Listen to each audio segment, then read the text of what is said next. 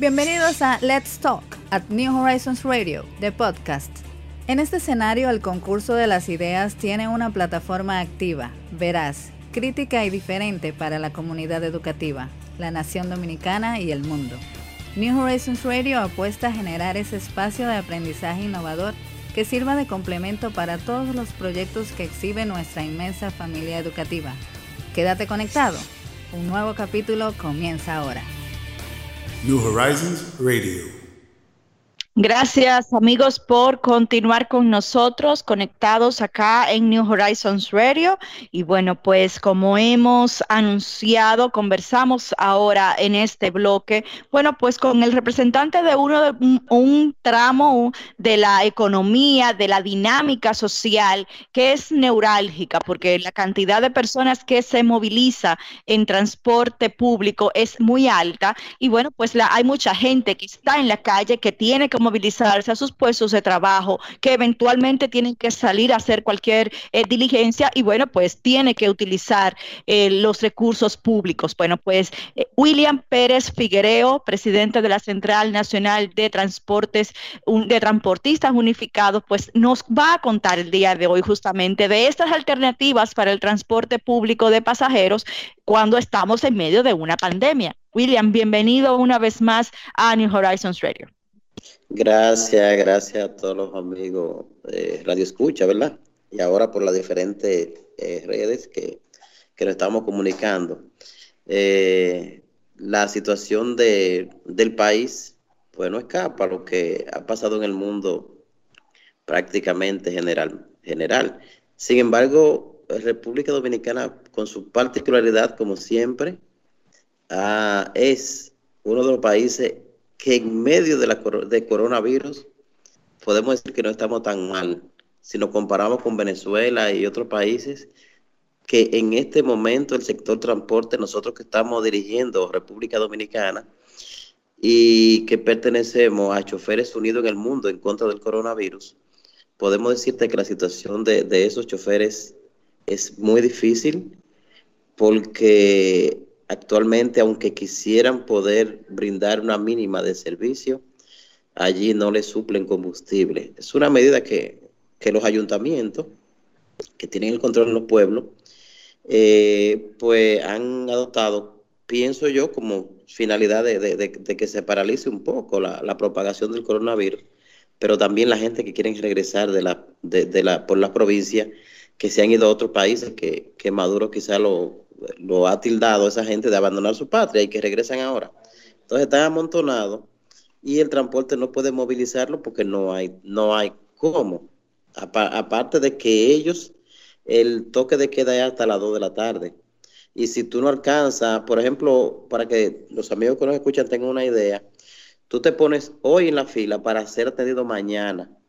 Y si mañana, cuando te toca el turno, se agotó el combustible, debe esperar al día siguiente. Y así han estado pasando mucho trabajo nuestros choferes hermanos de la República Bolivariana. Yo entiendo que en República Dominicana, con todo lo que está pasando, vamos, eh, tenemos ya cinco, eh, hay un número de, cinco choferes que han muerto acá eh, del sector transporte. Dentro de ellos hay presidentes de sindicatos, como fue el de Nagua. El presidente del sindicato del Faro Colón está en muy malas condiciones pero vive todavía. Sin embargo, nosotros como quiera no hemos, eh, no hemos mantenido brindando el transporte. Ustedes saben que el transporte a nivel estatal, como es el teleférico, el metro y la onza, pues se paralizaron hace ya un largo tiempo. Eh, simplemente la gente ha tenido que montarse en un carrito público, en un taxi o un motoconcho. El transporte masivo se animó ayer a trabajar de un modo eh, no autorizados por los gremios, porque alegan, alegan los choferes de guagua voladoras y autobuses que la situación está bien difícil en su casa, en sus hogares, y que ya no tienen cómo poder seguirse manteniendo en la casa. Porque ustedes saben que el gobierno, a través del mapa de pobreza que ellos así delinearon, el sector transporte ayer no pertenecía a ese mapa de pobreza en su totalidad, porque nosotros somos un ente productivo. Entonces, y ahí le doy la razón al gobierno, no, le quito la razón. Sin embargo, al entrar en lleno el coronavirus, provocó que esos choferes pues fueran eh, quedando prácticamente desarropados económicamente y aunque los sindicatos hicimos algún esfuerzo en principio, pero tú no tienes los fondos para poder mantener miles de hombres parados. Y más que ustedes saben que los sindicatos en República Dominicana pues se han manejado muy desorganizado económicamente y el que se maneja desorganizado económicamente, pues el resultado es que en, en medio de una catástrofe, pandemia o guerra, tú pasas más trabajo que el que trabaja organizado. Porque el trabajo organizado bancariamente simplemente va agotando los recursos que puede tener guardado, pero el chofer, para que los amigos que nos escuchan entiendan, el chofer trabaja hoy para comer mañana. Entonces se hace muy difícil poder eh, sostener este, e, e, este personal en la casa. Por eso fue que alguna gente ayer pudieron notar que salieron, oh, salieron voladoras, salió en primera plana de, de un... William. Dígame, señor. Buenos días, un gusto escucharte de nuevo. Mira, precisamente, no sé si escuchaste mi comentario de cierre de la sección anterior. Eh, yo que conozco digamos, un poquito el tema, por ejemplo, de los motoconchos, que son parte de los asociados que tú tienes, ¿no? Si no me equivoco. los motoconchos típicamente el motor lo alquilan, por decirlo de una forma. Me corrige si estoy equivocado. Entonces, ellos tienen que pagar diariamente ese, ese alquiler, camine el motor o no camine. Y si, y, decirle que por 45 días no camine, eso es sencillamente un suicidio, o sea, es imposible. Entonces, yo por eso digo que en definitiva ya tenemos que pasar rápidamente. Y se notó, William, mira, tú dices que fue ayer, yo no, yo no me había percatado de eso y no había visto esa noticia por ningún lado, pero desde el mismo lunes eh, de esta semana se notó un cambio en la actitud de la gente. Yo no sé si la gente se guardó y resguardó mucho por el tema de la Semana Santa y obviamente las restricciones de movimiento tan intensas que nunca se habían visto en República Dominicana desde cuando Trujillo, de que tú no podías salir de la ciudad sin tú tener un permiso y los tres golpes en la mano, ahora ni con los tres golpes tú podías salir, pero eh, se notó claramente a partir del lunes que la cosa empezó a cambiar, que la gente dijo, oye, me espérate un momentico, yo tengo que ir a salir a buscar el diario. Y, se están tomando riesgos que desde el punto de vista epidemiológico no son agradables, que, a, los médicos, a la Organización Mundial de la Salud, al Ministerio de Salud y en general no queremos, pero es la realidad de la nación dominicana. Por eso yo creo que tenemos todos que empezar a promover las, las políticas y las acciones que vamos a tener que tomar, porque en definitiva tenemos que aprender a vivir con esta enfermedad hasta que hayan tratamientos ciertos en los hospitales y en las clínicas y una vacuna definitiva. Entonces, en el caso tuyo, William, de, eh, descríbenos un poquito. Ya sabemos la realidad, la realidad es asfixiante, la realidad es muy complicada. ¿Qué está haciendo la Central Nacional de, eh, de Transportistas que tú diriges para garantizar la integridad física de tus miembros y al mismo tiempo de tus clientes potenciales ahora y de cara al futuro? Mire, Garrido, yo eh, cuando estuve en la escuela, tuve un profesor que decía que tú nunca iba a poder llevar soluciones en ningún aspecto si no involucraba la parte, ¿verdad? Protagonista del hecho. ¿Y, ¿Y cómo usted cree que vamos a tener medidas positivas si no involucramos a los actores? Y me explico. Por ejemplo, cuando te digo esto, te digo como simple sector sindical, pero que el gobierno y los gobiernos tienen que manejarse.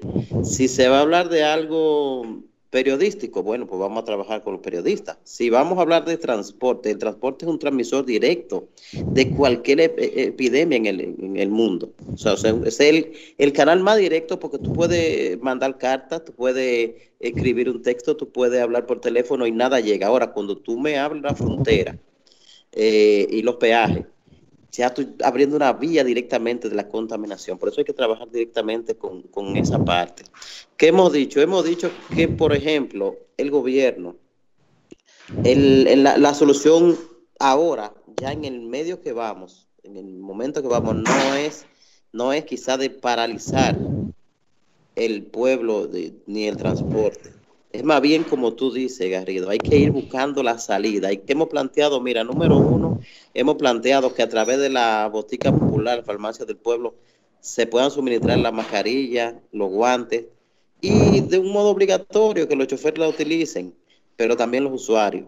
Pero hay que tratar de proveerle de esto. ¿Qué hemos nosotros como, como gremio recomendado también al gobierno? Bueno, que vamos a los controles, eh, a través de los sindicatos, de los gremios que estén ahí, hacerle llegar algún tipo de, alimentación a la familia para que el chofer no se desespere. Porque una cosa es que tú puedas trabajar, poner, decirle al chofer, mira, tú vas a trabajar una hora o dos horas, pero mira, aquí tú tienes una ración alimenticia para que tu familia no pase trabajo, porque si tú ves que están saliendo así, un poco desorganizado y en manada, es justamente desde el lunes, como tú dices, yo me refería a lo de ayer porque ayer fue que salió en, el listín. En la prensa, sí, sí, sí, sí. exacto, pero claro que desde el lunes se sintió el, auge, ¿verdad? El pero todo esto, mira, no quiero saber la presión que tenemos nosotros los gremialistas de nuestros afiliados a nivel nacional, pero ustedes no hacen nada, nos estamos muriendo de hambre. ¿Y qué es lo que va a pasar? Que el plan social, que la ayuda del gobierno, sí. Yo le, he dicho, y se lo he dicho ya por, por varios medios al gobierno, que no están en el mapa de la pobreza los choferes porque ayer eran productivos. Entonces, ¿qué hemos, hemos, dicho? Bueno, que se tomen los sindicatos para que se lleguen las ayudas a los choferes y ya ahí tú tienes la presión menos y puedes trabajar un poco organizado porque no podemos retirarle el servicio al pueblo y yo he dicho que con una disciplina, tanto del usuario como el transportista, podemos levantar la economía. Por esto es que hemos hecho la propuesta de que eh, ya eh, en los carros, por ejemplo, a través del compañero Edwin Martínez y nosotros que hemos estado trabajando con una propuesta donde se va a preparar una cabina para el chofer, aislándolo totalmente de cualquier usuario, tanto del pasajero que puede ir al lado, porque la cabina solo abarca al chofer. Antes la cabina que teníamos en Estados Unidos era la mitad del carro. Donde adelante, sí. Exacto, nada más adelante se dividía entre adelante y atrás. Ahora no, ahora con la modernidad y la necesidad hemos llevado ya a través de Edwin Martínez la, la cabina que abarque el chofer nada más, permitiendo que el asiento del lado derecho se pueda utilizar y el Sí, eh, Edwin me dijo como que iba a traer un carro de esos de China por avión, qué sé yo, rápidamente de modelo. Sí, se está trabajando. Supongo que ese va a ser como para ustedes copiarlo aquí rápidamente. Sí, sí, sí, sí, porque ya tenemos todo. Aquí tenemos los talleres. sabes que con, Celeste Motor tenemos todo. O sea, están los talleres, está todo. Y CNTU tiene sus instalaciones. O sea que, que pronto va a haber una, respuesta. Pero ¿qué pasa? Que esa respuesta que hemos buscado, aunque se buscó por la necesidad ahora, pero no va a servir para siempre, porque la delincuencia siempre está al acecho. La gente... Eh, Ah, porque es, algo, es una, es una barrera, digamos, rígida. porque yo estaba pensando, bueno, que hizo una cortina, algo, algo que, impide que el aire pase, pero que no, sea tan rígido. Es un, es un cristal de mica que es resistente. Un plexiglas resistente. Exactamente, resistente, que tú vas a poder taxiar normal, porque recuerda que ahora, que fue un sueño de nosotros de muchos años, pero que ya lo estamos viviendo, ahora tu hijo, mi hija, pueden ser Uber. Entonces, están expuestos pero ya tú con esto, pues no hay problema, se va cuidando. Creo que es un avance que se va tomando en República Dominicana y que es un aporte, un aporte del dilocamiento y la desesperación que existe en República Dominicana y en el mundo, de gente pensante como Edwin Martínez, un servidor y otras personas más, que le traemos esa tranquilidad al país, porque en este momento la gente no sabe qué hacer. Aquí hay choferes que ya porque murió un familiar del coronavirus ya no se volvía a montar, no volviera a montarse en el carro más y, lo tienen parado. Yo pregunto, ¿qué pasa que el, número 15 no está viniendo al Bravo o a la Sirena a darle servicio a cualquier sitio? No, él dijo que no va a salir, que no va a salir más porque vio morir a fulano y, ya usted sabe. Entonces, si el pánico entra en el sector transporte, un país sin, sin transporte se paraliza completo. William, háblame de, los camioneros de Constanza, que, que, que, son los que tú manejas. Háblame de esa parte. ¿Cómo está el tema del suministro, los mercados, las limitaciones que ellos han tenido, eh, las previsiones de seguridad? ¿Tienes algunos camioneros que, han, que están hoy en día resguardados porque están contagiados con, con, la, con el virus? Háblame de eso. Sí, mira, en, por ejemplo, en Constancia Jarabacoa, que es donde traemos los productos de, más hacia los mercados, eh, muchos productos de hecho se están dañando. Sí, eso lo sabemos. Exacto, y como respuesta positiva también, porque tú tienes que decir lo bueno y lo malo de la crisis, también tenemos un combustible súper barato. Estamos comprando gasoil a 130 pesos. Todavía no está eh, donde debería de estar, ¿eh? No, no, puede bajar más, pero, pero hay que decir... Hay que Tiene que, bajar mucho más.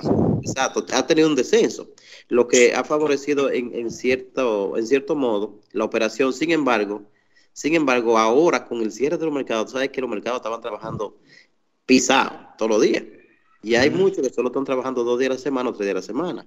Todo esto es que cuando tú llamas, mira, tengo el camión cargado de papa, bueno, pues déjalo ahí porque yo no sé para dónde tú lo vas a mandar ahora. Pero déjame mandarlo para Haití, cerrar la frontera. Pues lo voy a mandar para Santiago. No, no están aceptando a nadie entrar a Santiago. Ah, pues para San Francisco, no, el mercado se desbarató y está informal ahora. en la acera que le está vendiendo y no te van a recibir un camión. Entonces estamos hablando de eso, estamos hablando de gente que estaban industrializados prácticamente. La misma gente. No hay hoteles en Bávaro tampoco recibiendo, ni en Puerto Plata, acá en la ciudad no tampoco. Claro. Sí, el, tema de la, el tema de la producción y la sobreproducción y, cómo se están dañando los rubros y, y, la falta de manejo por parte del Ministerio de Agricultura, esa parte la hemos manejado. y, hemos estado conversando sobre eso porque es muy preocupante, porque precisamente nos preocupa que el día de mañana ese, ese productor de papas o de, o de brócoli o de piña o de repollo, de todos esos rubros, no va a encontrar el de leche. el caso de la leche es dramático ahora mismo lo que están pasando los productores de leche y de queso, que no tienen dónde colocar su producto. Lamentablemente República Dominicana nunca hizo, aquí no se hizo caso y, y el gobierno y el Ministerio de Agricultura nunca han trabajado el tema de, de la del de agroprocesamiento de los rubros para nosotros tener realmente y poder y poder sacar sus productos de mayor calidad, de mayor valor agregado y obviamente de mayor durabilidad, porque no es lo mismo tú vender queso crudo que tú vender queso maduro.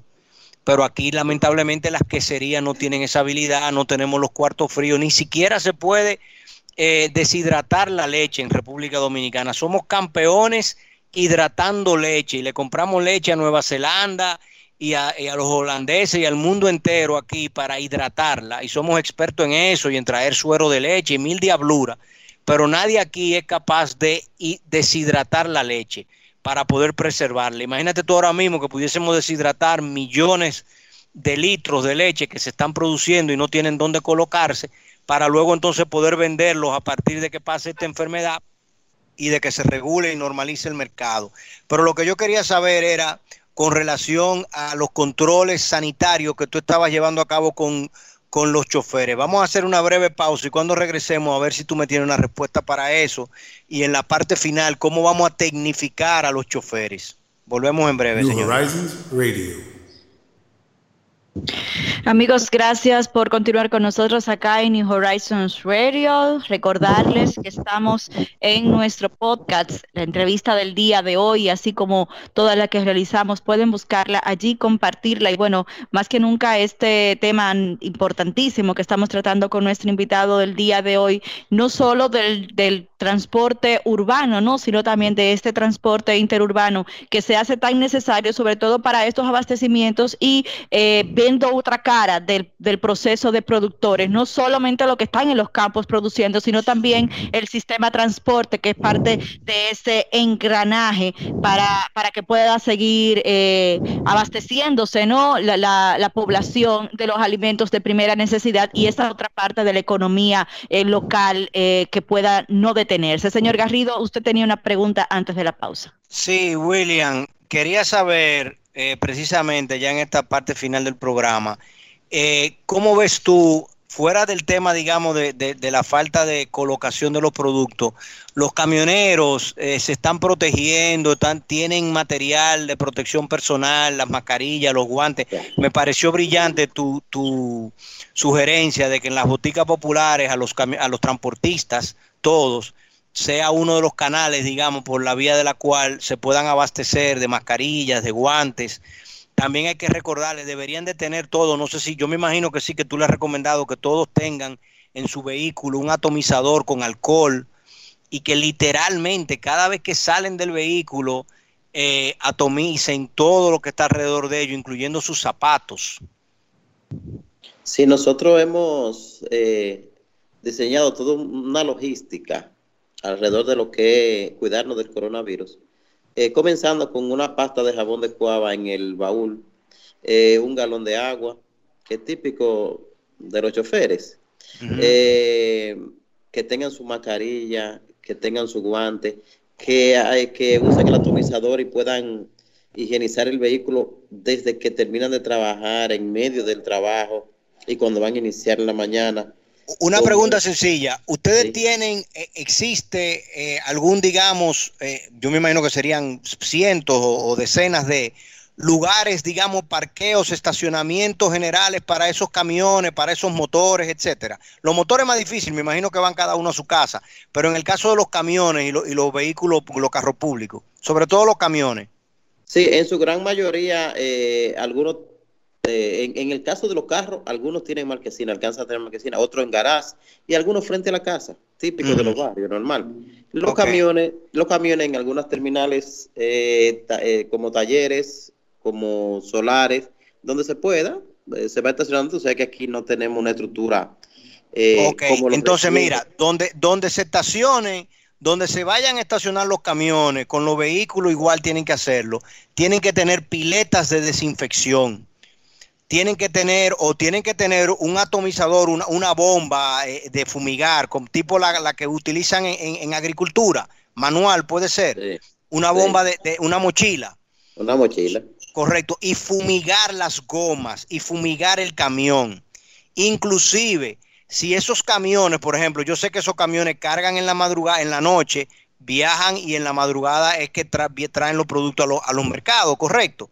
Sí, así es. Bien, entonces, si luego de que traen los productos a los mercados regresan a Constanza, antes de entrar a cualquier sitio, si son las 12, la 1 de la tarde, que lo dejen estacionado en el sol, para que la cabina coja una temperatura por encima de los 40 grados, que eso mata de manera automática el coronavirus, y por fuera que lo fumiguen, que le fumiguen las llantas, le fumiguen los manubios de las puertas le fumiguen la cama del camión y adentro del camión que cada camionero tenga un atomizador con alcohol o con cloro. Y si pueden, por ejemplo, con cloro, eh, eh, rociar los productos, que eso no le hace daño a los productos para nada. Tú puedes rociar el, repollo, el coliflor, todo, tú lo puedes rociar con cloro, no le va a hacer daño. Pero mientras tanto, cuando tú pones la lona, por ejemplo, para tapar la, la mercancía, rociarla fumigar esa lona, ya de ahí para abajo todo lo que tú traes lo traes diferente. Correcto, correcto. Sí, eso son medidas que se están utilizando y, ese consejo también tuyo es muy bueno para todos los que están escuchando a través de, esta plataforma, que, puedan simplemente adaptarse a ese consejo. Y, trata de canalizarlo. Eso, yo lo estoy haciendo en el rancho con, los, con los camiones de nosotros, con nuestra mercancía. Eh, y es la mejor manera de tú garantizar de que, de que no, de que no vas a, recibir nunca la contaminación. Eh, yo te felicito, vuelvo y repito que ustedes van, tienen, tienen ahora mismo una tarea muy ardua por delante. Creo que el tema comunicación es fundamental. Vamos a tratar, Ana, de, de conseguir las aplicaciones de Google y de Apple y enviársela a William eh, yo me imagino que Edwin, si ya no la tiene en la mano, la, tiene, la, la va a tener en horas, porque con esas aplicaciones, William, podemos hacer trazabilidad y, y, rápidamente tú podrías saber quién de tus asociados o quién que ha estado cerca de tu asociado está hoy en día contagiado y rápidamente entonces ustedes poder eh, separarlo y ponerlo en seguimiento, en observación, pero que ya no corra el peligro de poder seguir contagiando a otros. Igual los familiares. New Horizons Radio.